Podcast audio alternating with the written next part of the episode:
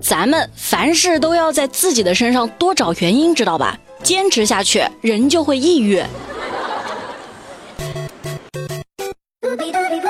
这里是和知乎，我是锤锤。大小姐驾到，通通闪开！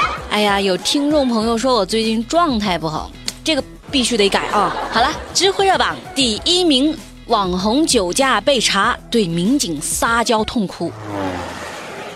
趁着喝醉了对民警撒娇，嗯，这怎么撒娇的呢？让铁锤来学一下啊。我是个网红，我不要坐牢，坐牢会剃光头发。别笑啊，他真的是这么说的。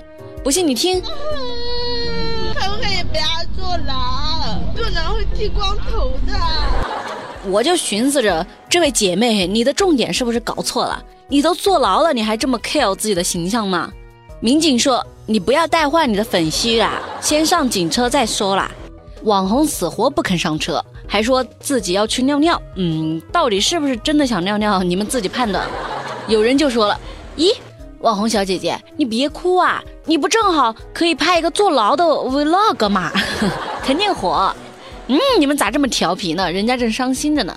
不过话说回来，你们觉得我算不算一个网红啊？十八线的那一种。不过感觉现在“网红”这个词好像都变成贬义词了，我还是不要去凑这个热闹了。这不是神经病，是理想。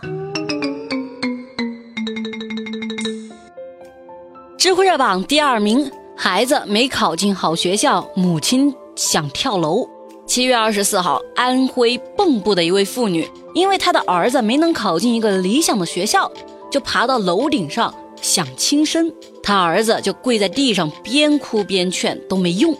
后来还对民警大喊：“孩子是我的天，不是，孩子是你的天。”然后你就抛下孩子自杀，你咋想的呢？你说话可真好玩。相比之下，看来我妈的内心那是过于强大。我就没考好过，一路都是普通学校。我妈就偶尔兴致来了会说说我，平常就自己拿着那个麦克风啊，还有手机在网络上唱歌。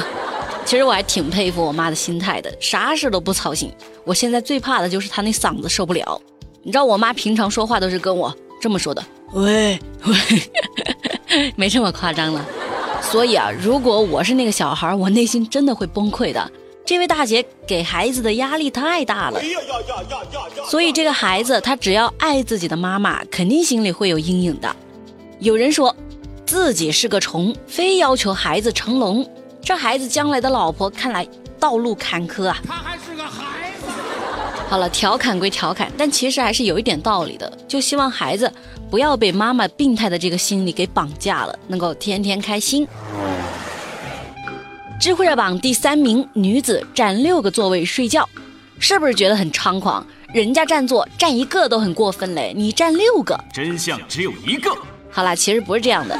七月二十五号，在黑龙江哈尔滨的列车上，一名女子带着两个小孩在硬座上睡觉。那那些买了无座票的乘客看到就很不舒服呀，我都没地方坐，你居然拿着六个座位来睡觉，这是不是传说中的霸座呀？后来这个女的表示说，因为没有卧铺了，所以我买了六张硬座车票让孩子休息。有网友认为啊，买了票座位就是他的。也有网友觉得，明明花的都是同样的钱，别人有座位睡觉，我就只能站着，这样对我是不是太不公平了？为什么无座就不能降个价，区别对待呢？确实啊，这样听起来还是挺有道理的。不过大家仔细想想，为什么会有无座呢？主要是因为咱们人口多嘛，尤其是春运期间，你不加个无座，大家都没法回家过年。现在如果无座真的降价，会导致什么样的情况呢？首先，是不是会有人为了省钱去买那些无座票？然后，是不是有人会看到这里有空座位，就肯定会一屁股坐下来嘛？那是不是就给工作人员增加了负担？他得查票啊！你说你一个无座的人，凭什么坐人家有座的座位？而且你们给的钱都不一样，你不能坐呀？哎，我不知道我这么说能不能听懂啊？不能听懂，你再回去给我听一遍。就好比别人对你说：“哎，你的房子三百平，就住了两个人。”你像我，我无家可归，我可以强行住你家不？听得懂了吧？应该听懂了吧？我不知道我这么说有没有道理啊？反正我是这么想的。那么对于这件事儿，你怎么看呢？评论区咱们讨论一下。智慧热榜第四名，男子欠钱怕被老婆骂，就伪造了盗窃现场。七月二十号，在浙江台州，有一个男的陈某报警说：“警察同志，我家里被偷了。”这警察赶到的时候，发现门窗完好啊。正当民警搜查的时候，这陈某的女儿突然就对民警说：“你们可以不查，警察叔叔，钱在。”在我爸爸那儿呢，这太没面子了呀！我太难了。果然，女儿都是爸爸的贴心小棉袄啊。后来，陈某哭着讲出了实情，原来是他自己欠了别人一万块钱，但是怕被老婆骂，所以不敢说，就伪造了这个盗窃现场。没想到他老婆报警了嘛。后来，陈某因为谎报警情被拘留七天，并罚款两百元。其实还好啦，如果是被警察查出来报假警，那后果会不会更严重？不过也有人说，这老婆平时得多凶悍呢？啊，我觉得这个老公肯定是犯啥错了，干嘛欠别人一万多？偷鸡不成蚀把米了吧？没钱的话，你就去添加省钱微信号幺三四二六三三六六三五嘛。正所谓积少成多，你累积下来真的可以省不少呢。